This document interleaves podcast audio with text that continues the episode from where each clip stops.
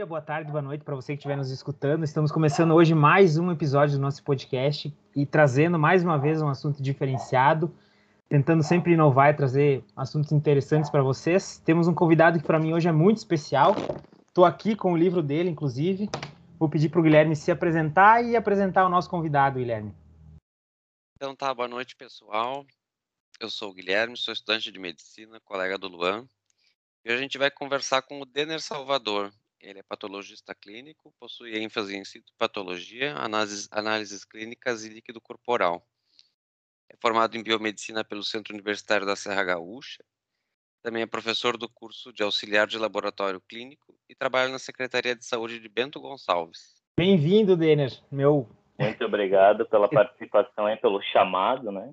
Hum, sem dúvida, era para nós é uma honra eu conheço meu, meu colega e amigo desde, desde muito tempo, então eu sei uhum. da, da excelência que tu tem enquanto, enquanto profissional, acompanhei tua carreira enquanto estudante, lado a lado, a gente foi colega, inclusive, uh, um tempo na biomedicina, então eu sei que tem muito a agregar para nós aí nesse episódio de hoje, e vamos bater esse papo, conversar para produzir um conteúdo que seja edificante para todo mundo que estiver ouvindo, né? Então, Denner. Tá que eu ia comentar, a gente está hoje conversando para as pessoas poderem entender como é que funciona a, a instituição do laboratório, laboratorista, no caso, né, e toda uma rede multiprofissional, né, que a gente vai, vai trabalhar em cima disso. E muitas pessoas têm esse problema, né, alguns tabus em referência ao próprio laboratório, quem trabalha nele, relação biossegurança, enfim, toda uma, uma relação em cima do laboratório em ênfase.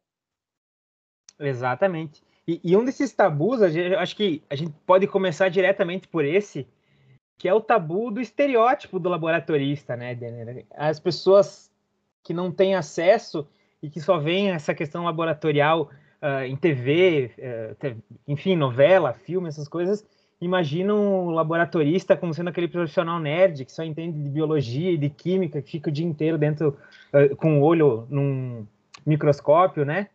Então, queria que tu, parar, tu desmistificasse esse estereótipo do profissional hoje, uh, tanto do profissional quanto dessa evolução.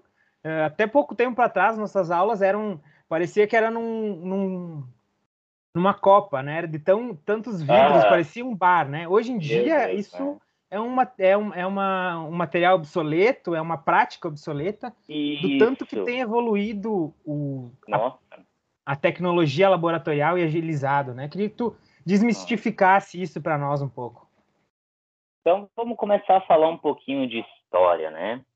Então a gente tem o primeiro laboratório clínico, né, fora do Brasil, lá em Paris, começou em 1888. E no Brasil, em 1899, né, o brasileiro Oswaldo Cruz começou com essa instituição no país, né? E aí começou a, a instituição em si própria de laboratório clínico. Começou com farmacêuticos, né? Alguns médicos tinham ênfase também em análise clínica, né? Pesquisadores. Mas era uma coisa muito obsoleta, porque não existia um profissional legalmente habilitado para trabalhar nisso, né? Então começou as primeiras funções de laboratório no país. Cara, antigamente, isso eu estou falando não a, a gente pode falar 100, 200 anos atrás, não, isso é uma realidade muito curta, né, Luan e, e Guilherme. Então a gente sabe que a evolução da medicina ela ela vem de uma data prolongada, sim, mas na área laboratorial ela, ela é nova. A gente pode dizer que ela tem ali 120 anos, um pouco até menos que isso, né? Então, uh, hoje, que nem estava falando ali da, das vidrarias, né? Uh, antigamente, lá, 30, 40 anos atrás, até um pouco menos, não, não precisa espichar muito isso, ali na década de 90, 80, até 2000, era utilizado muita vidraria até 2007, 2008. Uh, e as vidrarias eram fundamentais para fazer reação, né, titular produtos, uh, misturar reagente, né, enfim. Então, hoje eu tenho uma, um, um parecer muito diferente por causa da tecnologia. Né? A tecnologia ela ajudou muito, Para tu ter uma ideia, bom, tu, tu estudou junto comigo, e quando eu tive hematologia clínica, uh, a gente aprendeu basicamente tudo em aparelhos, né? KX, RX, enfim, né? Só colocava o tubo lá, já saía o resultado em dois, três minutos, né? Espectrofotometria, enfim. Mas antigamente não era assim. A gente coletava o sangue, né? Fazia a expectoração dele, fazia esfregaço, fazia contagem de leucócitos numa câmara de Neubauer, né? Depois fazia o diferencial de células do sangue, fazia diferencial de células hemáticas e leucócitos, né? Contagem de plaquetas. Cara, isso demorava 30, 40 minutos para fazer um hemograma, né? E hoje eu tenho uma diferença exorbitante pela tecnologia, né? Até de eu, eu tinha um, um ramo de vidrarias muito grande para trabalhar.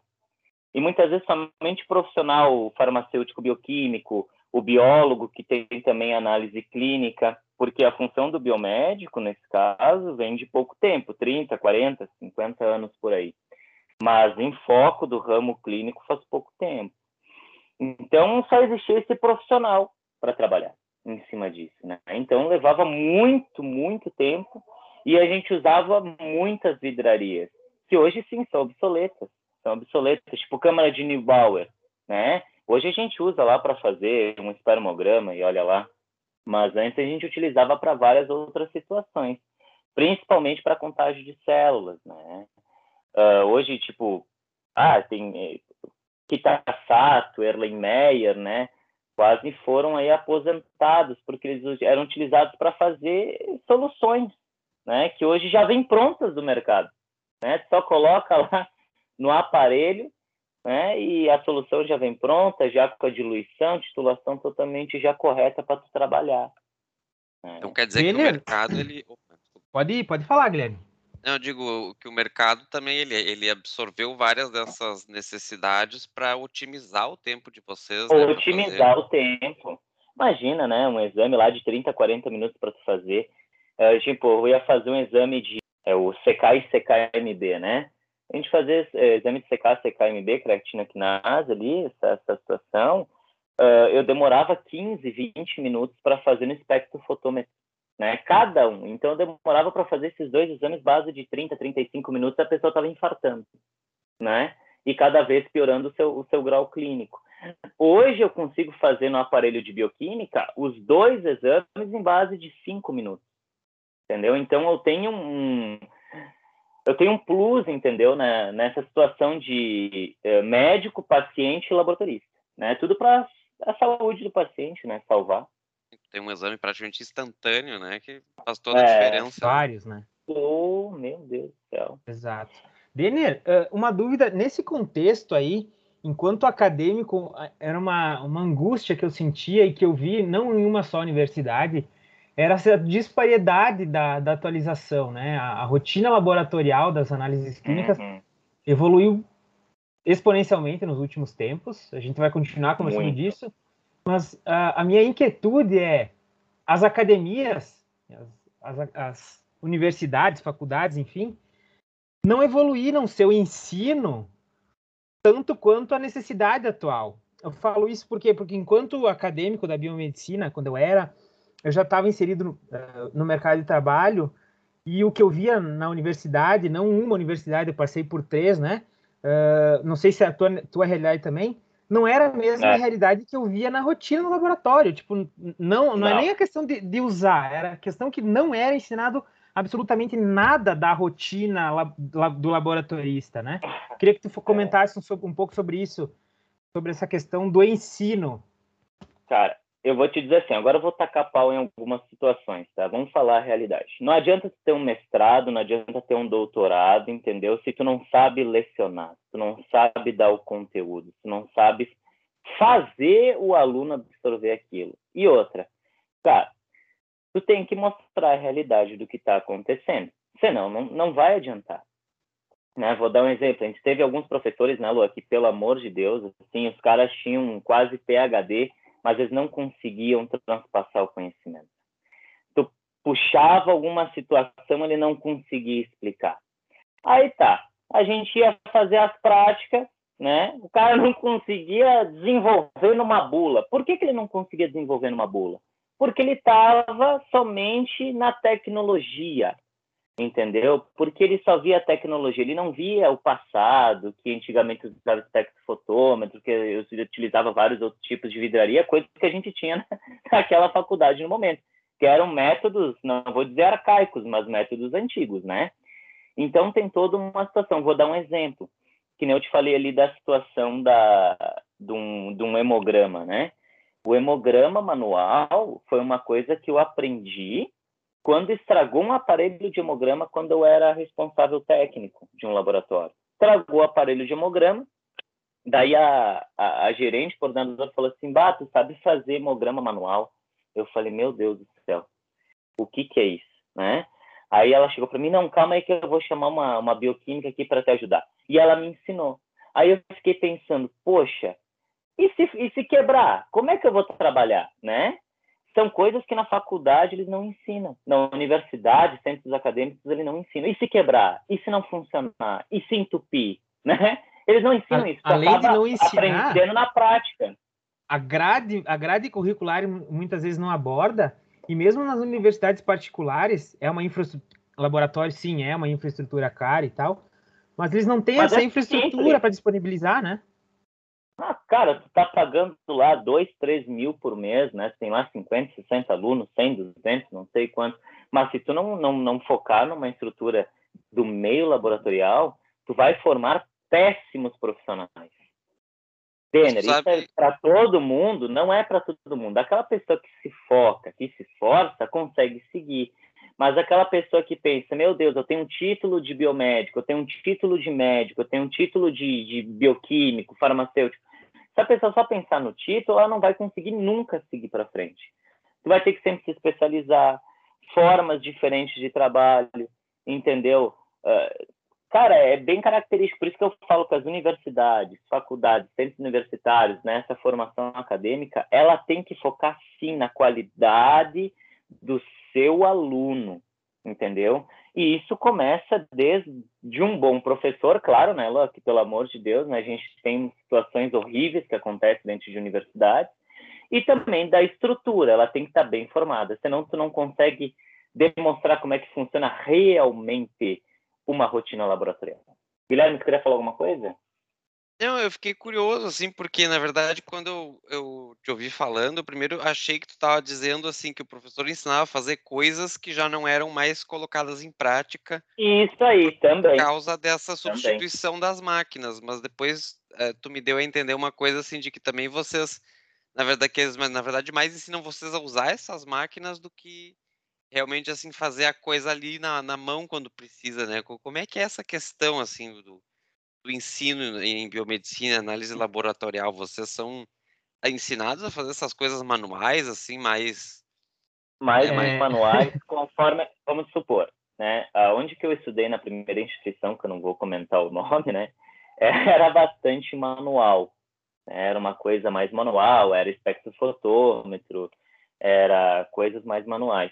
Quando eu fui para minha segunda instituição, era totalmente mecanizado entendeu? Era totalmente mecanizado. E aí eu tenho uma discrepância muito grande desses profissionais, porque um não sabe mexer com a tecnologia diretamente e o outro só sabe mexer somente com a tecnologia, entendeu? Eu acho que as instituições de ensino deveriam mesclar isso, entendeu? Usar a tecnologia, mas quando a tecnologia der problema, como é que eu faço? Entendeu? Até, esse, vai... até além da questão da, de, de, do dar problema, né? Porque hoje em dia, é, dependendo da demanda, a gente trabalha com a questão do backup, né? Já não existe, em algumas é. circunstâncias, é. não existe mais essa questão. Mas mais importante que isso é a questão do conceito, né? Ah, eu acho que a nossa formação, eu, eu me coloco ainda enquanto, né? Mas enfim, enquanto biomédicos, biólogos e bioquímicos, né? É um, o mecanicismo que a gente estava falando até num outro episódio, né, Guilherme? A gente tem ensinado a, a, a, a, ser operador, né? Não ser um entendedor do que a gente está fazendo. Isso aí. Porque é muito fácil eu colocar no aparelho e ele me dar o resultado, mas tu entender é outra história. É, eu acho que dependendo do contexto onde tu tá atuando, né? Se tu tá atuando, de repente, numa super rede privada, assim, num laboratório top, tu vai sempre ter aparelho disponível, né? Mas tu tá, tá atuando, sei lá, num, numa, numa, enfim, num SUS da vida, num, num lugar muito um fundão ali, tu provavelmente vai ter várias vezes que tu não vai conseguir usar um aparelho, né? Assim, é tudo, vamos supor, na rede pública de saúde, a gente tudo funciona com licitação, né?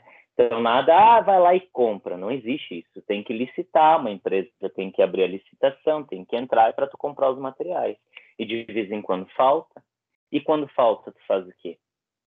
Tu apela para o manual. Às vezes, vamos, por exemplo, trancola um aparelho de imuno, né? Ele está com algum problema. Até tu licitar para alguma empresa vir, ela vir arrumar, muitas coisas tem que fazer manual. E se tu não tem a capacidade de trabalhar com manual também, tu acaba sendo não um péssimo profissional, mas um profissional que necessita de capacitação.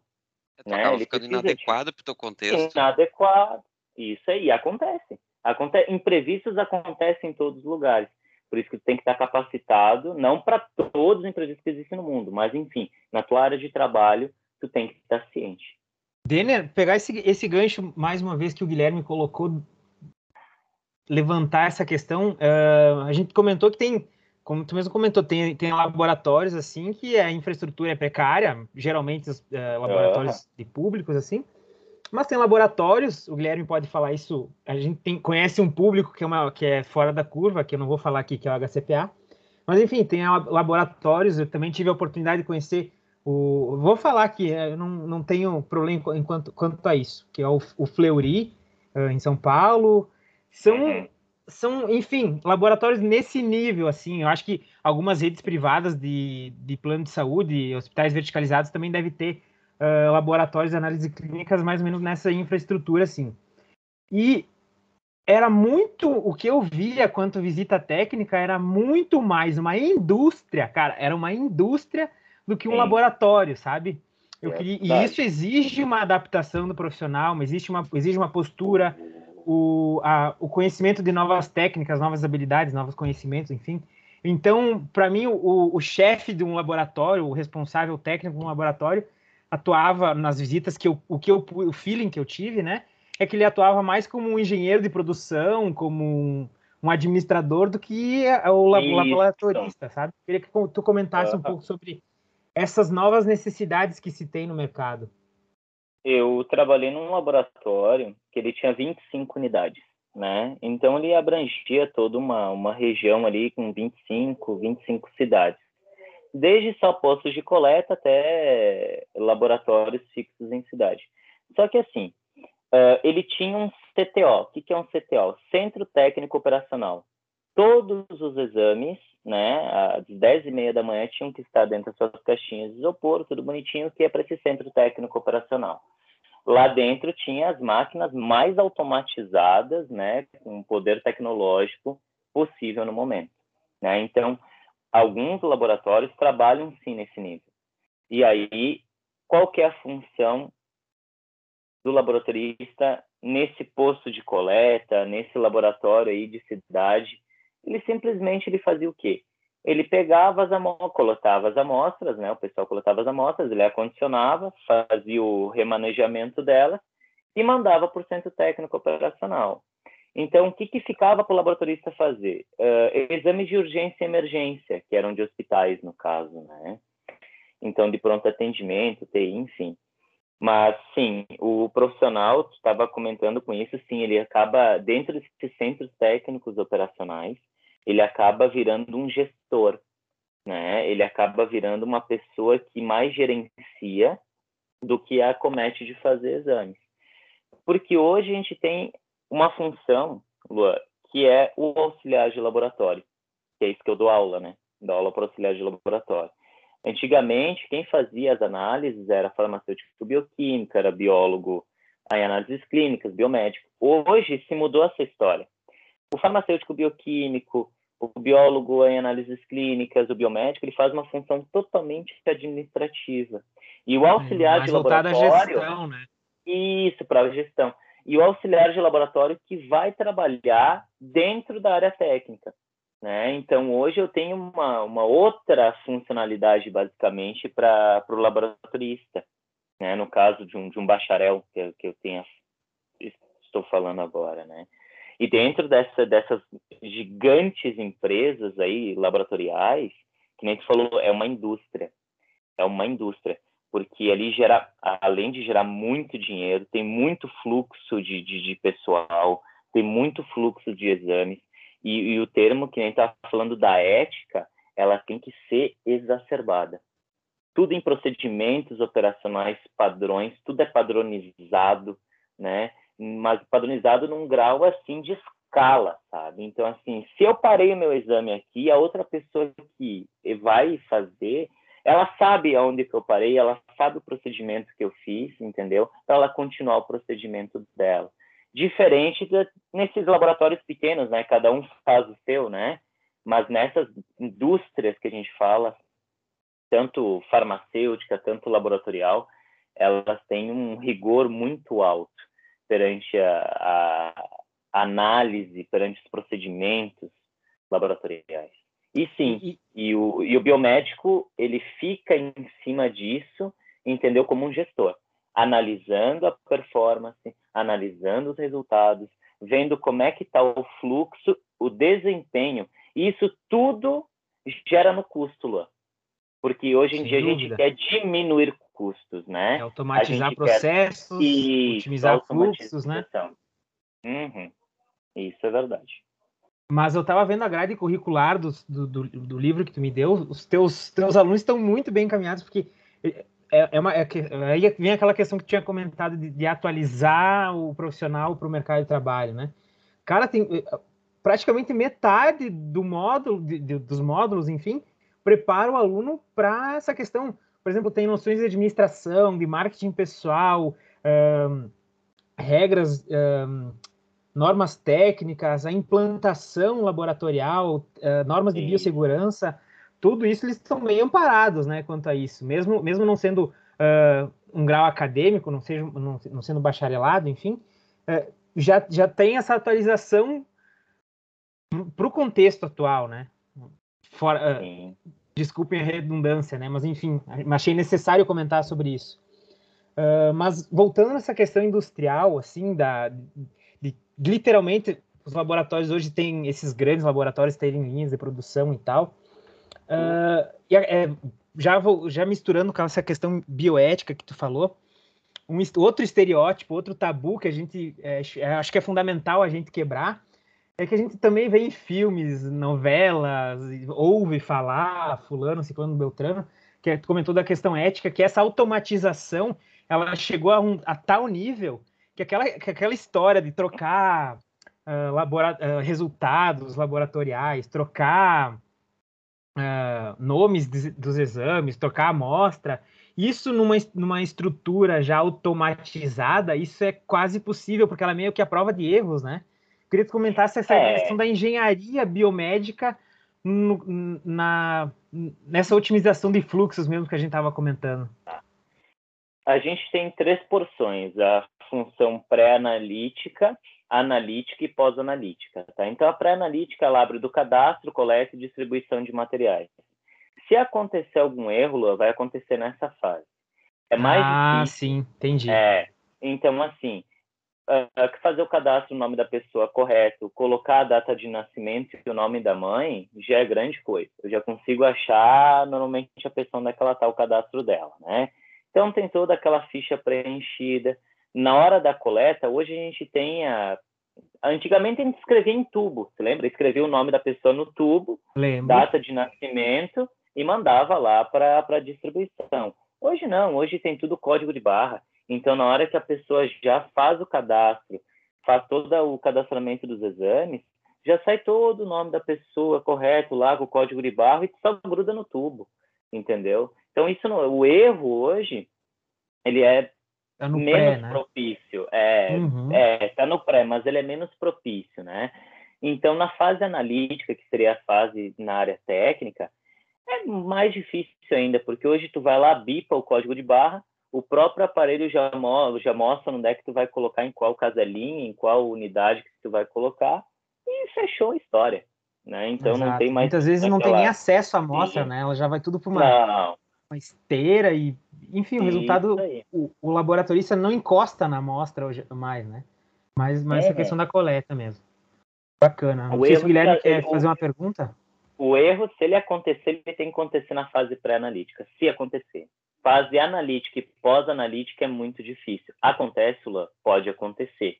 Entendeu? Exemplo, na situação pós-analítica. O que é a fase pós-analítica? O laudo. Se o laboratorista, no caso, o responsável técnico, o biomédico, enfim, né, ele aceitar um laudo errado, entendeu? Aí eu estou falando uma fase pós-analítica. Aí é uma outra questão, aí é de análise do resultado. Vou dar um exemplo. Aconteceu comigo, não faz muito tempo, de eu pegar a bilirrubina indireta em 3.40, né? E eu chegar lá para atendente, e aí que eu te falo, por isso que o auxiliar de laboratório hoje ele tem que ter um conhecimento muito grande nisso. Mostrei o resultado para ela, ela falou, ah, normal. Eu falei, ó, cadê a responsável? Chamei a responsável e falei, existe bilirrubina de 3.40, eu tá vivo aqui na tua frente? Falei para ela. Assim, não, não ter nada de amarelão, não ter nenhum um tipo de alteração. Ela falou, ai meu Deus, foi digitado errado. Eu falei assim, opa, então isso daí está caracterizado na fase pós-analítica, que ela não revisou o laudo. Né? Então, tem ainda, existe ainda é, esses paradigmas, mas é muito difícil, muito difícil. Pois é, isso aí traz uma coisa interessante, de, é até um assunto que a gente estava conversando, eu e o Luan, sobre a questão da radiologia, né, uhum. né, sobre o, a importância do, por exemplo, do radiologista conhecer a história clínica para interpretar o resultado daquele exame radiológico, né, seja de uma tomografia, mas especialmente de um raio-x, né, que é um exame assim menos específico. É, como é que é essa interação para o biomédico, para a pessoa que está ali analisando o exame, entre a história clínica do paciente e a análise do exame? Vocês chegam a ter contato assim com história clínica ou isso é uma coisa que para vocês passa completamente ao largo assim? Isso eu passo para os meus alunos, tá? Isso é uma característica muito importante, cara. Eu acho que uma das características mais importantes que tem lá da fase pré-analítica. Quando está entrevistando o paciente, tu tem que pedir o que ele tem, tu tem que chegar e falar assim, oi, tudo bem, senhor João? Né? Uh, o senhor tem alguma doença? Ele vai te falar. O senhor toma algum tipo de medicamento? Ele vai te falar, né? Então, é toda uma característica. E isso no cadastro do paciente, na hora que eu for laudar, vai ter que aparecer lá nas observações. Porque conforme a alteração que der no exame, eu sei que é referente àquele medicamento ou àquela patologia que a pessoa tem. Agora, se lá no cadastro o auxiliar de laboratório, a pessoa que está fazendo o cadastro, não coloca essa descrição, como é que eu vou saber se o exame está certo ou está errado? Né? Então, é, muitas vezes acontece essa negligência, que nem eu falei lá na fase pré-analítica, que lá no resultado isso pode me dar problema. Né? Então, exemplo, uma vez chegou uma senhora com potássio, estava em 9,47. Gente, potássio em 9,47, a pessoa está morta no sangue, tu me entende? Aí eu falei, vamos fazer uma recoleta. Puxei uma recoleta, 9,50. Eu falei, impossível, né? Eu falei, tu viu, essa, essa mulher tá viva? Vai lá, volta. Não, o que, que aconteceu? Na hora da, da descrição do paciente da coleta, né, a, a técnica de enfermagem, a enfermagem, na hora que mandou a requisição para mim, ela esqueceu de colocar que a pessoa era nefropata. Claro, né, nefropata tem a característica de aumentar o potássio, porque não elimina. Então, isso tu vê que causa transtornos. Né? E esses transtornos causados por falta de informação, isso gera muitos problemas, inclusive a, a demora do laudo, muitas vezes recoleta que não precisaria acontecer. Né? E sim, que não estava te falando, uh, a gente precisa, a gente precisa da informação do paciente. Eu tenho contato, entendeu? Com a informação do paciente. Isso é muito importante, tanto na área hospitalar quanto na área ambulatorial, porque tem discrepância nessas duas. Porque no ambulatorial a pessoa está bem, ela está caminhando, ela está conversando, mas no hospitalar, muitas vezes a pessoa chega no pronto atendimento inconsciente. Como é que vai pedir alguma informação de saúde para ela? Né? Então, o que, o que a gente puder de informação coletada desse paciente, para mim, na hora do resultado, eu sei se está certo ou está errado. Entendi. Então, a história clínica do paciente é fundamental para interpretar é, esses é importante. Isso aí, ela é altamente importante. Certo. voltando a essa questão, então, da, do, da fluidez dos, dos atendimentos, dos, dessa questão que tu comentou da, da análise pré-analítica, analítica e pós-analítica, uh, a gente inevitavelmente nesse processo trabalha com a multidisciplinaridade, né, multiprofissionalidade, né, uma equipe multiprofissional. Uh, des, dessas, dessa, dessa integração pré-analítica, analítica e pós-analítica, assim, quais são as, as, os, os gatilhos, os elos mais frágeis, assim, que tu vê que geram erros como esse que tu estava comentando, assim, por exemplo, existe uma, nesse contexto existe uma série de profissionais até se chegar no resultado de um exame, né? É, na fase ambulatorial, no, no, caso de laboratório ambulatorial, né, eu tenho ali, eu tenho técnico de enfermagem, muitas vezes eu tenho enfermeira, né, e o auxiliar de laboratório e o biomédico. É mais tranquilo, tu me entende, Luan? Porque daí eu trabalho com pouquíssimos prof... multiprofissionais, no caso, né? Então eu tenho um enfermeiro, um técnico de enfermagem, e, e auxiliar de laboratório biomédico. Então é mais tranquilo enquanto isso, porque o entendimento é mais é mais sucinto, né? Então cada um faz sua área, um administrativo, tá. outro na parte da coleta, né? Então é mais tranquilo. Disputa Agora, de ego, hospital... fala um pouco sobre. Vamos entrar no, na polêmica, né? É, ah. é, é, é, chato falar sobre, mas a gente sabe que existe, né? E quanto mais a gente evita de falar, mais a gente evita de falar, é. mais se perpetua, né? Então, vamos falar sobre isso? Tipo, abrir o jogo, isso acontece, sabe? Isso acontece muito. Vou, vou te vou te dar uma situação. Isso acontece muito na área hospitalar, né? Porque daí a enfermeira quer ser maior que o médico, o médico quer ser maior que a enfermeira, daí o biomédico quer ser maior que a enfermeira por causa do conhecimento, daí o médico bate de frente com o biomédico porque eu conheço o exame, daí o outro mas eu sei a sintomatologia clínica, é toda aquela situação. E aí tem aquela o bioquímico, um olha para o outro, ah, mas eu fiz exame, não sei o que a pessoa tem, o outro, ah, mas eu que interpreto o exame para dar o resultado. Então tem toda aquela situação. Existe, existe, existe muito isso. De, de a gente chegar, tipo, um técnico de enfermagem, conversar com o enfermeiro e o enfermeiro simplesmente virar as costas e ir embora. Eu já vi muito isso. Como eu já vi médico desdenhar enfermeiro, como eu já vi biomédico desdenhar técnico de enfermagem, Entendeu? Essa disputa de ego, e muitas vezes é de profissionalismo, que a gente fala, é falta de profissionalismo. Que dentro do, do ramo hospitalar, da saúde, todo mundo é igual. Todo mundo tem que se respeitar. Entendeu? Claro, a gente respeita uh, os títulos, né? Médico, técnico, doutor, PhD, a gente respeita essas situações, né? Porque cada um tem o seu conhecimento específico, né, Luan? Cada um tem o seu conhecimento e eu não posso negar isso. Eu não posso uh, desmerecer essa pessoa. Só que muitas vezes acontece de situações de uma pessoa querer ser mais que a outra. E isso é falta de ética, falta de profissionalismo, e isso vai infligir, querendo ou não, na saúde do paciente. Porque muitas é, vezes um paga pagando, um pagando pato é, é o é o paciente pela demora do exame, é aquela discussão que não precisava acontecer, entendeu? É toda uma situação, né? E, e acontece muito isso ainda hoje. Bah, isso acontece. Eu acho é, que então... sim, a gente deveria ter um coleguismo do que uma rivalidade.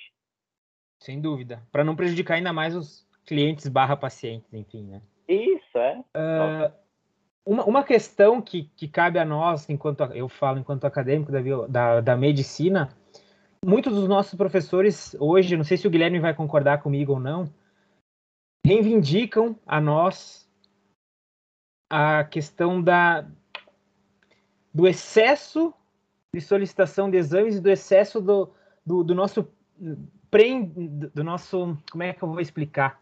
Muitos dos nossos professores reivindicam para nós que a gente faça menos exames, que a gente se pegue, se apegue menos ao resultado dos exames, menos bunda na cadeira, como eles dizem, enfim. Que faça um uso mais racional, né, dos exames. Isso, da interpretação clínica, e isso, um uso mais racional da solicitação de, de, exames. Porém, o que a gente vê na rotina, não só enquanto acadêmico, mas quanto enquanto paciente, quanto familiar de paciente, é uma solicitação de exames absurda, assim, tudo se dá uhum. através de um parâmetro bioquímico, de um parâmetro hematológico, enfim, tudo, é uma solicitação de exame, solicita, solicita, solicita, e, e, a gente tem aquela máxima de que a clínica é soberana, né?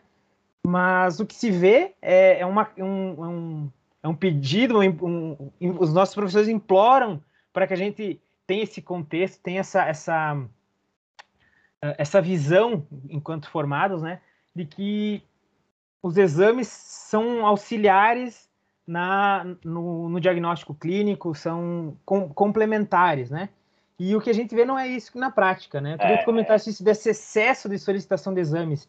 Tanto que, só um comentário extra, uh, nos hospitais hoje se tem bunkers, bunkers, ou seja, um storage lacrado, obviamente, que não se tem acesso, enfim, com, em que se guardam as amostras, porque pela repetição de Isso. solicitações que se tem para não ficar uh, sobrecarregando o paciente de fazer coleta, de fazer uh, procedimento para um determinado exame, enfim.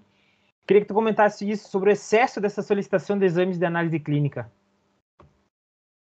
Vamos puxar um pouquinho mais da história, então, né? Antes, né, eh, de 1988, a gente tinha o NPS, né? Hoje a gente tem o SUS. Então, 1988 para cá, Constituição, a gente criou o SUS. Né? O SUS não tinha renda nenhuma, ele foi criado, né, uh, eh, para a população em geral, que antes somente a pessoa que tinha carteira assinada era, era atendida, né? Quando foi criado o SUS, a gente está abrangendo toda uma situação, tanto a pessoa que mora na cidade, quanto aquela pessoa que não tem carteira assinada, aquela pessoa que mora no campo, né? Mas hoje, eu estou falando agora de situação pública, tá? Dentro de uma UPA, uma, uma, unidade de pronto atendimento, dentro de uma ESF, que é a Estratégia da Saúde da Família, dentro de uma UBS, que é a Unidade Básica de Saúde, a gente tem profissionais médicos, né, que estão ali avaliando toda aquela, aquela função do paciente, né? Tô certo ou tô errado? Né? Tô certo, né? Ótimo. Uhum. Só que muitas vezes Conforme a cidade, Lua, o SUS não tem todo o amparo financeiro para isso. Tá? tá? Então, assim, uh, os médicos em reuniões ali com a Secretaria da Saúde, né, a coordenadoria dos médicos, eles pedem para enxugar os exames. Para quê? Para redução desses valores. Porque o município também paga, entendeu? Ele tem que remeter esse dinheiro de volta para o SUS, né? E muitas vezes, alguns, alguns exames, a gente tem que fazer em clínicas particulares, que o município paga também. Então, vou dar um exemplo. A pessoa infartou, né? Qual o exame que tu faria de, de primeiro ato? Ah, eu vou dar o meu conhecimento. Eu faria no ato um CKMB e uma troponina, que são exames específicos do coração. Perfeito. Né? Isso aí. Ótimo. Só que tem, só que existe algumas complementações médicas que pedem mioglobina, PCR ultrassensível, CK, CKMB.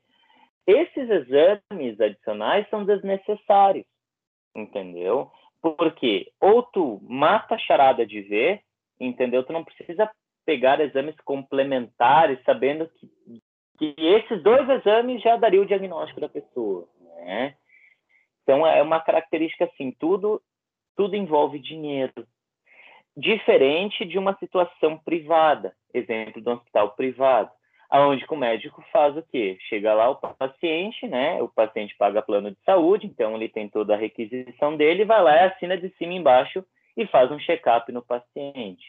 Só que isso também, além de gerar um custo exacerbado para o hospital, gera uma demora, porque alguns exames não são feitos na unidade hospitalar, são mandados para essas grandes indústrias, né, laboratoriais que vão para fora. Isso vai demorar uma semana, duas semanas, 15 dias, né? Coisa que não simplesmente poderia reduzir e já acertar no diagnóstico do paciente, né? Então isso isso vale de muito uh, a situação de tu analisar o que que tu tá vendo do paciente para prescrever, né? O que qual a simatologia? Quais são os sintomas? Quais são os sinais?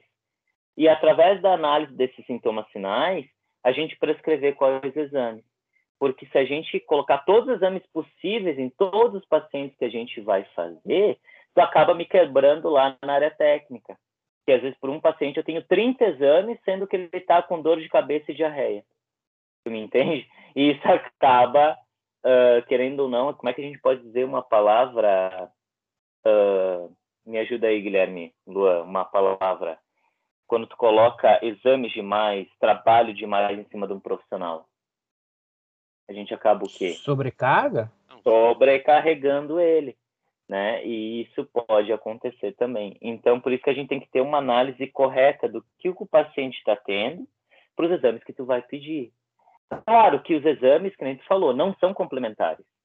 Os exames são diagnóstico, entendeu? Porque se fosse diagnóstico, sem falando exames complementares, olhava para a pessoa e dizia o que ela tinha, né? Então, os exames sim são diagnósticos, entendeu? Claro que alguns outros complementa uma, um pensamento, uma afirmação que tu já tem. Ótimo. Mas sim, os exames são importantes, os exames são diagnósticos, mas feitos de modo correto, feitos com, exemplo, enxugado o mais possível, porque isso gera custo também.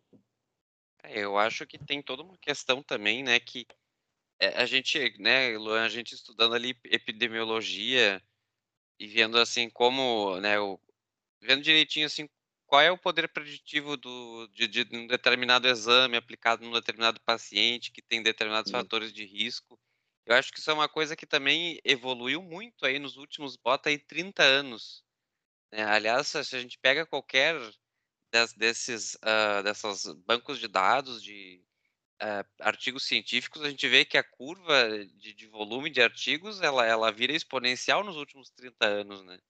Existe todo um conhecimento que está sendo gerado que, ele é muito mais recente. Os, os profissionais ainda também acho que não tiveram o tempo também de, de, de, fazer essa, é, de incorporar esse novo conhecimento em epidemiologia clínica. Até porque é difícil se atualizar, né? É muito Pô, é conteúdo. Possível, né? Muito é conteúdo. É e é, eu acho que é isso aí mesmo que você comentou, Guilherme. É, é o, o, poder preditivo de um exame para, tipo, a gente conhece o exame, sabe para que serve, mas não estuda epidemiologia.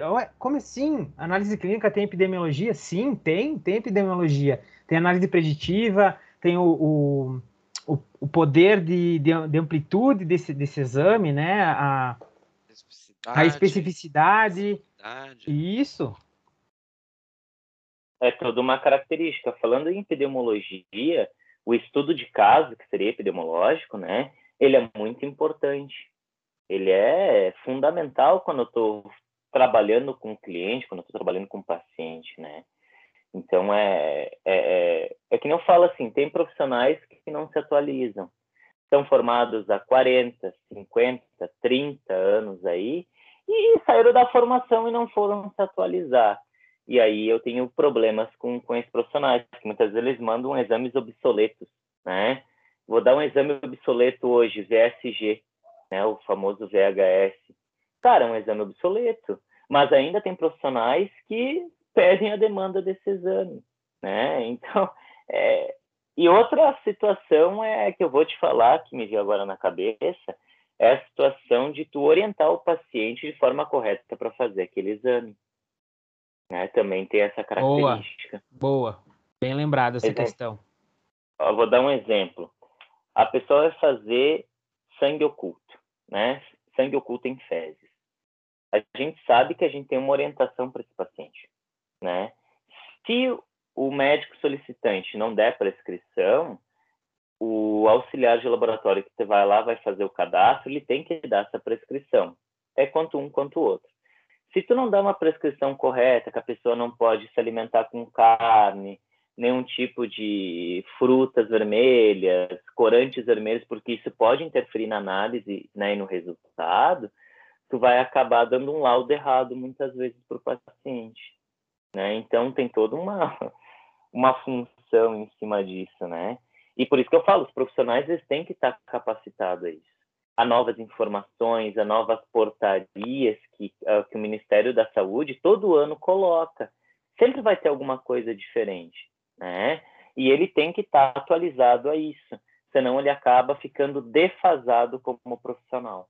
É, volto o ditado de um professor nosso, né? Ele dizia que existem dois tipos de médico o que estuda o resto da vida e o pilantra, né? Ah, então aquele que não se atualiza, não estuda sobre, vai, no fim das contas, voltar que a gente comentou, prejudicar, uh, no final das contas, o paciente, cliente dele. Pensando aqui. Ah, algumas... tava falando sobre profissional laboratorista, né? Cara, a gente é super normal, como médico é normal, né, Lu? A gente tem a nossa vida, a gente não morre em cima dos livros, a gente não dorme em cima dos livros para saber de todo o conhecimento do mundo. De vez em quando o pessoal chega e fala assim: ah, porque tu fez medicina, tu tem que saber. Ah, porque tu fez biomedicina, tu tem que saber. De vez em quando, acho que o pessoal sai um pouquinho da realidade, me vem com um exame com 30 folhas, né? Olha para mim e fala assim: ah, o que, que eu tenho? o que, que eu tenho? Poxa, pode ter várias situações, né? A gente sempre orienta que procure um médico para conversar sobre aquela situação. Tu pode dar um parecer por cima, mas quem tem que fazer a resolução clínica é o médico. E a gente é pessoa comum, cara, a gente é pessoa normal, a gente tem vida social. E muitas vezes as pessoas não entendem isso, né? Penso que a gente só vive no trabalho, é aquele cientista, aquela pessoa que sabe de tudo, aquela pessoa que tem que saber de tudo. E não funciona assim, a gente é ser humano. A gente tenta fazer o possível e o melhor possível, mas a gente não sai da situação que ser humano também comete erro. Deixa eu te fazer uma pergunta, Denner. Os tempos um professor nosso estava comentando, ele estava tirando um sarro o pessoal do laboratório. Ele falou assim, ah, porque o pessoal, quem não gosta muito de conversar, assim, com o paciente, não sei o quê, vai trabalhar no laboratório. Então, o pessoal que trabalha no laboratório não gosta de conversar com as pessoas, é verdade isso? Bah, é fez a pergunta certa para um patologista. É, é uma assim, eu fiz enfermagem, eu me lembro quando eu, quando eu fiz meu vestibular, eu fiz para enfermagem. Aí abriu uma vaga lá de biomedicina, não sabia nem o que, que era. Fui atrás procurar o que, que era, fiz o vestibular e passei. Na minha primeira aula inaugural, uma coordenadora falou assim, tá, e por que, que tu escolheu a biomedicina? Eu falei, ó, porque pelo que eu estudei até o momento, era relativamente novo, né, uma profissão nova. Eu falei assim, ah, que eu saiba, trabalhar dentro de um laboratório, não tem que estar conversando com o paciente, não tem que dar dando explicação para o paciente, e é isso que eu quero, eu quero fazer meu trabalho, dar meu resultado e terminar com a história, né? É, tem, tem isso. O cara que trabalha na área técnica, ele, ele tem o trabalho dele. Ele tem, ou trabalha na bioquímica, vai ficar na bioquímica. Trabalha na hematologia, fica na hematologia. Trabalha nos líquidos corporais. É uma questão de perfil também, né? corporais. né? É, é, uma, é, é o perfil do, do profissional. Mas, exemplo, bah, eu quero ficar na parte de coletas e administração das coletas, tu vai ter contato com o paciente, tu vai ter contato com o médico, tu vai ter contato com uma junta clínica que a gente fala, né? De saber, ó, deu esse resultado, o que está acontecendo, será que precisa de uma nova coleta? Então, tu acaba interagindo com profissionais até com o paciente. Mas tu pode escolher somente ficar dentro da área técnica e fazer o teu trabalho e ponto final. Quer dizer que mesmo a pessoa, a pessoa que trabalha assim com análises clínicas, ela pode também escolher, né? Se ela quer ter mais ou menos pode. contato. Pode, Sem pode, dúvida. pode. A não ser quem trabalha com engenharia, né? Que era a minha área de interesse no começo. Uh, mas aí veio a decepção, porque não trabalhava nem no laboratório, né? Era mais um engenheiro mecânico, que trabalhava só com máquina, consertando máquina de laboratório e, ah. enfim, era zero biologia, zero, é, zero ser pessoas. humano, zero pessoas. É. É, até que eu falo uma coisa, tipo, quando tu tá mexendo com, uh, exemplo, sangue do paciente, como é que a gente pode falar? o analito, né? Quando eu tô mexendo com analito, sangue, plasma, soro, urina, fezes, escarro, enfim, toda aquela situação, né? Tu tá mexendo com uma parte do paciente. Tu tem que se dar o respeito que aquilo ali não é teu aquilo ali é do paciente, então tu tem que dar o maior respeito possível. Mesmo tu estando lá na tua sala, mesmo tu estando fazendo o teu trabalho, mesmo não tendo contato com o paciente, tu se deve dar o respeito, porque isso é ética, né? Isso é uma característica que Sim. o laboratorista ele tem que respeitar, mesmo não vendo o paciente, não conhecendo ele, ele tem que ter um zelo da amostra daquele paciente. É, e a boa execução do trabalho do laboratorista pode determinar o desfecho do paciente, né, também, né? Oh, não é porque ele tá, é não está em contato direto com o paciente que ele não é fundamental para a saúde dele, né? Uhum. E sabe que dentro da área laboratorial a gente de vez em quando ia fazer minhas coletas, né, no pronto atendimento, ia para UTI, a gente via situações assim bastante críticas que tu olhava para aquela pessoa e falava assim, poxa, como é que eu posso ajudar? Eu ajudava sendo dando o meu melhor, o meu melhor para aquele exame ficar pronto o mais rápido possível, com a qualidade possível para que o, o médico consiga ler aquele exame consiga dar um antibiótico, uma medicação, enfim, né, que consiga salvar ou melhorar a vida daquele paciente, né? Então a gente sabe que uh, quando nosso juramento, tanto teu quanto meu, né, uh, é em prol da humanidade. A gente não está em prol do nosso serviço, a gente está em prol do paciente, do nosso cliente. Não adianta. Deixa eu comentar uma coisa. Posso comentar uma coisa que aconteceu aqui em Bento? Posso? Posso não posso? Claro, comenta. Tá, vamos lá. Não sei se vocês ficaram sabendo de uma situação de, que nem eu falo, né? Isso é negligência uh, de profissional, né?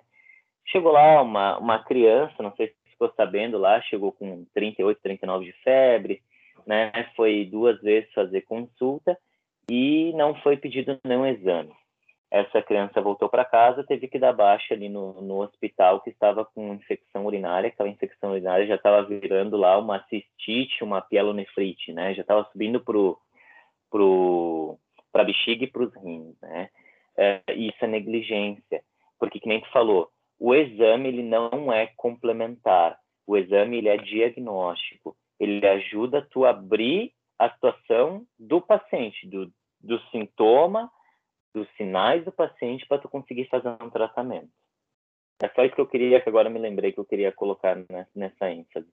E exame laboratorial é importante, sim. Ele não é uma coisa obsoleta, ele é uma coisa importante para o paciente e para o médico também. Claro que a gente, né, não, não diz, né, ah, se, como é que é, se não fosse a, o nosso trabalho, o médico só suspeitaria. Não, não funciona assim né? Um ajuda o outro, uma mão lava a outra, né? Mas é importante sim. É, mas às vezes a gente vê umas situações assim que nem eu tive uma situação com a minha avó que ela começou, enfim, começou a ficar ruim e tal, mas ela não tinha nada específico, ela tinha um mal-estar, um enjoo. Ninguém sabia o que, que era, ninguém sabia o que, que era, e fizeram um, um exame de sangue, depois aí suspeita de, de uma infecção bacteriana, né, com uma apresentação assim completamente atípica, né? Então, o exame ele vem sempre nos, nos ajudar a bater o martelo, né? Isso aí, bater o martelo. Outra, vamos continuar essa questão de curiosidades, assim, para tornar o assunto, continuar nessa leveza do assunto. Fala um pouco para nós, Denner, sobre uma questão que muita gente não, não consegue mensurar a importância, a quantidade significativa disso, que é a questão do lixo laboratorial, né? Da, hum. da grande produção, da complexidade que se é essa, essa questão do, do lixo laboratorial. Quando eu estou falando de RSS, né, que é resíduo de serviço de saúde, eu tenho. Antigamente a gente tinha uma pouquíssima quantidade, exemplo, né, de 2 a 5% do lixo total aí urbano, né? Uh, hoje a gente já mudou de 8% a 12%. Aumentou por causa da pandemia, né? Hoje a gente tem máscara, hoje a gente toca no paciente, tem que trocar as luvas, tem pró-jaleco, tem que trocar toda hora o pró-pé, toque. Então a gente acabou, querendo ou não, gerando mais lixo hospitalar, sim. E o lixo hospitalar, ele tem a, a sua importância, né? Enfim, tanto uh, para a comunidade, tanto por, quanto para o meio ambiente ele é bastante ele é bastante nocivo, né? Então eu tenho escarro, eu tenho sangue, eu tenho cortantes, né? Isso pode gerar uh, muitos problemas se descartado erroneamente, né, Luan? A gente tem ali sacos de lixos de cores diferentes que devem ser usados de forma correta, né? Então eu tenho o contaminante, que é o saco branco leitoso, mas além do, do, do, saco branco leitoso, que fica do contaminante, a gente tem um saco vermelho, que também é contaminante, mas que vai muitas vezes peças anatômicas, uh, vai uh, vísceras de animais que foram utilizados para experiências, enfim, né? Então, cada um tem, tem sua funcionalidade. E saber descartar corretamente é muito importante. Porque é que nem eu, de vez em quando, eu comento. O lixo hospitalar não está somente no hospital, não está somente no laboratório ambulatorial, né? Ele está muitas vezes na casa do paciente, na casa do cliente. Porque é aquela pessoa que faz a insulina todo dia, aquela pessoa que tem uma escala que tem que fazer o curativo todo dia, aquela pessoa muitas vezes que tem tuberculose, está em casa, está em isolamento, né? Tem toda uma situação. E se eu não remanejar corretamente esse lixo, ele vai para um aterro, ele vai para um local onde é que não deveria estar e pode gerar uma contaminação e pode sair fora do controle. Isso, isso é, é característico hoje em dia. Por isso que a gente tem que orientar muito bem o cliente, o paciente, que o lixo decorrente dele, que seja de seringas, escarras ali, de ataduras, enfim, ele tem que ser levado de volta para uma unidade básica de saúde, uh, que é o BS ou SS, né, para ser descartado corretamente. O lixo ele é muito importante. Né? A gente pensa, ah, vai para o lixo, vai para um aterro, mas muitas vezes tem pessoas que sobrevivem de, desse trabalho totalmente insalubre, né? fora os garis que trabalham nessa situação que pode se contaminar também. Olha aí, ó, uma curiosidade que no final virou uma utilidade pública. Para fechar, Guilherme, posso, posso uh, fazer o um encerramento antes da oh, pergunta final? Anda, pode, pode ir, pode ir. Tá, é a pergunta que nós adoramos aqui, o Guilherme, que é sobre aspectos econômicos e financeiros. Assim, né? Bom, tu sabe melhor que nós que as maiores indústrias do mundo são as indústrias farmacêuticas. Em termos de lucratividade, também lucram mais que as, que, os, que as indústrias bancárias. E as indústrias farmacêuticas também são as indústrias laboratoriais. São indústrias que criam um, métodos diagnósticos, que criam a engenharia biomédica. Queria que tu comentasse sobre essa questão da magnitude financeira da questão dos, dos, planos de saúde. A gente já comentou um pouco sobre essa, essa uso não racional da solicitação de exames, mas a gente quer comentar, falar um pouco agora sobre essa questão da grande lucratividade, do grande volume, do investimento que a indústria tem uh, na, nas análises clínicas. Se investem tanto é porque tem um retorno também, obviamente. Fala um pouco sobre esse aspecto econômico aí, macrológico. Macrológico. Vamos tornar uma situação bem complicada, né? Hoje a saúde é a maior indústria que existe. Ela bate qualquer outro tipo de indústria, né? Tanto bancária quanto, enfim, não tem o que bate a indústria uh, laboratorial, tanto farmacêutica quanto de, de outros insumos, né? Para a gente ter uma noção, uh, em 2019, 2020, o, os Estados Unidos gastaram 4,1 trilhões em saúde. Sabe o que, que é isso? Dólares, 4,1 trilhões de dólares. Para isso somente um país, né? Então o Brasil a gente acaba girando entre bilhões, tá? Entre 200 a 800 bilhões por ano entre a saúde. É, querendo ou não, gira muito dinheiro, né? E essa a situação macro que a gente está falando é que todos os países estão interligados. Porque a gente precisa de insumo da, dos Estados Unidos, a gente precisa de insumo da, enfim, da, da União Europeia, né? Então, uh, isso acaba interligando, né? Não é como é que a gente fala, né? Um, uma coisa, como é que eu vou te dizer? É um capitalismo isolada, né? muito forte. É, não é uma coisa isolada, não. Não é uma coisa, é um capitalismo muito forte muito, muito forte, porque os insumos de cada país tem o seu. E alguns têm mais baratos, outros têm mais caros, uns melhores, outros piores. Então, isso, eh, falando assim, mundial nessa indústria, gera muito dinheiro. Muito, muito dinheiro. E o pessoal não sabe disso. O pessoal pensa, ah, quem, é, quem ganha dinheiro é bancário, né? Quem ganha dinheiro é quem faz ações. Não. Quem ganha dinheiro é a indústria farmacêutica, é a indústria laboratorial, porque sem elas a população não sobrevive. Já imaginou tu com dor de cabeça sem ter um paracetamol, uma dipirona? Não existe, né? Já imaginou tu tendo que fazer toda uma situação pós-cirúrgica, né? Um tratamento aí para alguma doença sem medicamento? Não existe, não existe. Por isso que hoje, vou dar um exemplo, né? Numa cidade, eu posso ter duas indústrias, mas eu tenho 20 farmácias, porque isso gera muito dinheiro. É muita, muita lucratividade em cima disso. Exato, essas empresas estão escondidas, não estão geralmente não estão nas top 10 do mundo sobre das maiores empresas, mas essa questão que tu comentou, né, da lucratividade.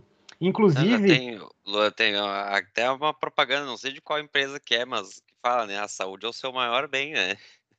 É. Era exatamente essa empresa que eu estava pesquisando ontem, né? Em termos de, vamos falar de economia, né?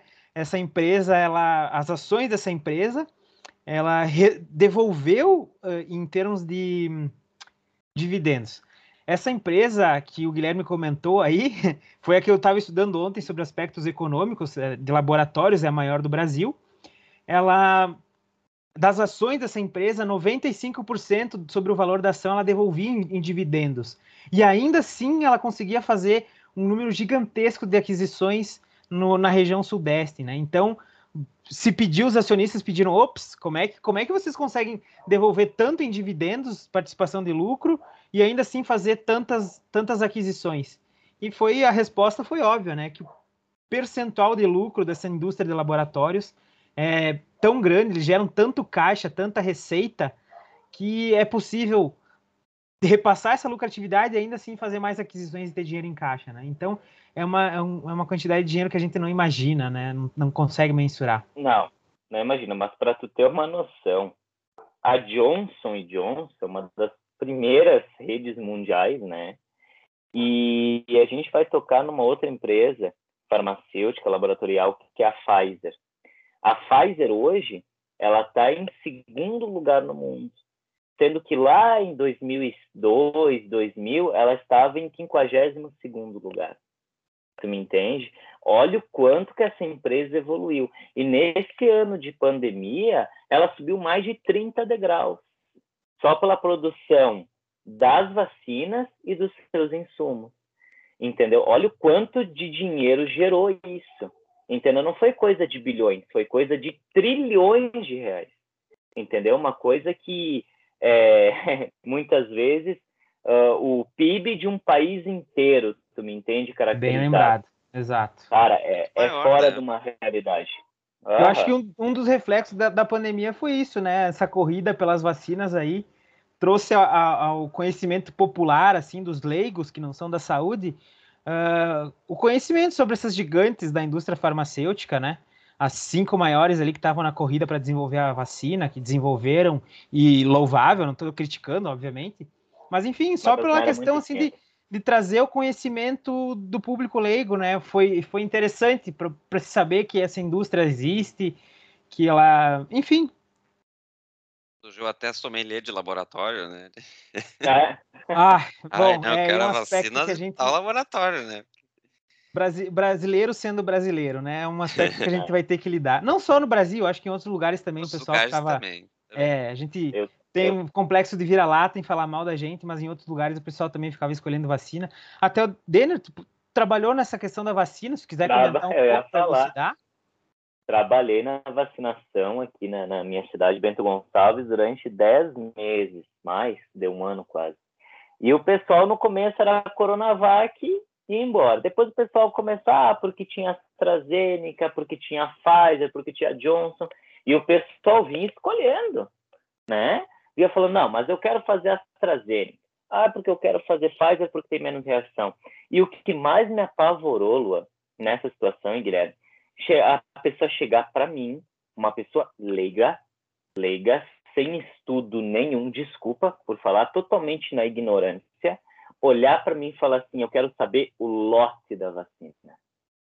Poxa, pelo amor de Deus, tu fez BCG, tu fez triviral, tu fez do tétano, tu fez da gripe, tu fez exacerbadas vacinas no teu, né, no, no, teu âmbito de vida, e tu vem me pedir o lote da vacina da, da, da, da, contra o coronavírus, sendo que tu nunca pediu, tu nunca pensou que existia um lote na vacina do tétano que tu fez. É que na corrente BCG. do WhatsApp passaram que era importante, né? Ah, é. Não, né?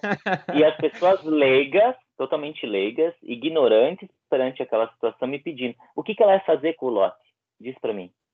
E eu pedia, né? O que, que ela vai fazer com o lote? O que, que tu vai conseguir de informação do lote? O que, que ele vai te sanar de dúvida se eu te passar o lote? Nada. Entendeu? Só simplesmente é o lote que foi fabricado naquele dia com tal formulação. Ponto. Né? E notou-se que hoje né, existem muitas pessoas, né? Tu lança uma... Hoje a mídia digital, é, ela é muito boa, porém ela, ela levou uma configuração de inteligência das pessoas fora de um grau, né? Tu lança uma coisa da saúde, a pessoa saiu do ensino médio, mas ela sabe falar de exames laboratoriais, ela sabe falar de, de, de coisas clínicas. Mas onde é que ela aprendeu isso? Aprendeu lá no grupo do WhatsApp, aprendeu naquelas pessoas que fazem, né, aqueles vídeos na internet falando tudo que é tipo de baboseira, muitas vezes, sem um, um um embasamento clínico, sem um embasamento científico, né? Num, totalmente num, num conhecimento empírico. O que, que é um conhecimento empírico lá para ti? Conhecimento empírico é aquele que não, que não é que é intuitivo, que é do achismo. É. Isso aí, aquela coisa que aprendeu com o vô, aquela coisa que aprendeu com a avó, que nem a pessoa chega para mim e fala assim: "Ah, mas toma esse chá aqui e tal que vai te curar da diabetes".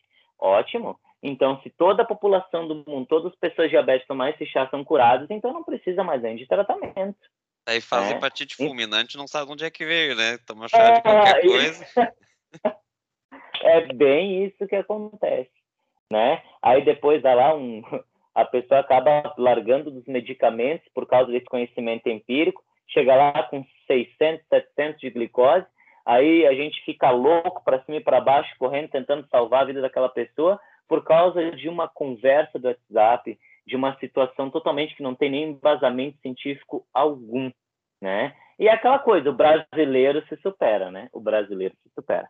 Cara, que papo legal esse. Queria te agradecer muito, muito, Daniel. Foi, foi, eu, eu tinha certeza que se nossa conversa ia ser leve, ia ser divertida e a gente ia conseguir passar um monte de informação, discutir sobre vários temas.